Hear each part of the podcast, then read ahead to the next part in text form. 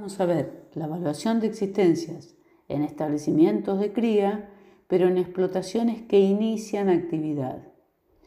Para la hacienda bovina, ovina y porcina, excepto vientres, para determinar el valor base, en lugar de tomar la categoría más vendida, vamos a tomar la categoría más comprada en los últimos tres meses en el ejercicio o en el mercado, en el caso, o sea, en los últimos tres meses, en el caso que no hubiera la categoría más comprada en el ejercicio y en el caso que no hubiera en el mercado donde el ganadero acostumbra a operar.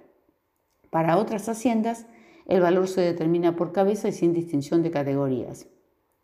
El 60% del precio promedio ponderado que en los últimos tres meses surja de las compras o de las operaciones en el mercado en que el ganadero acostumbra a operar.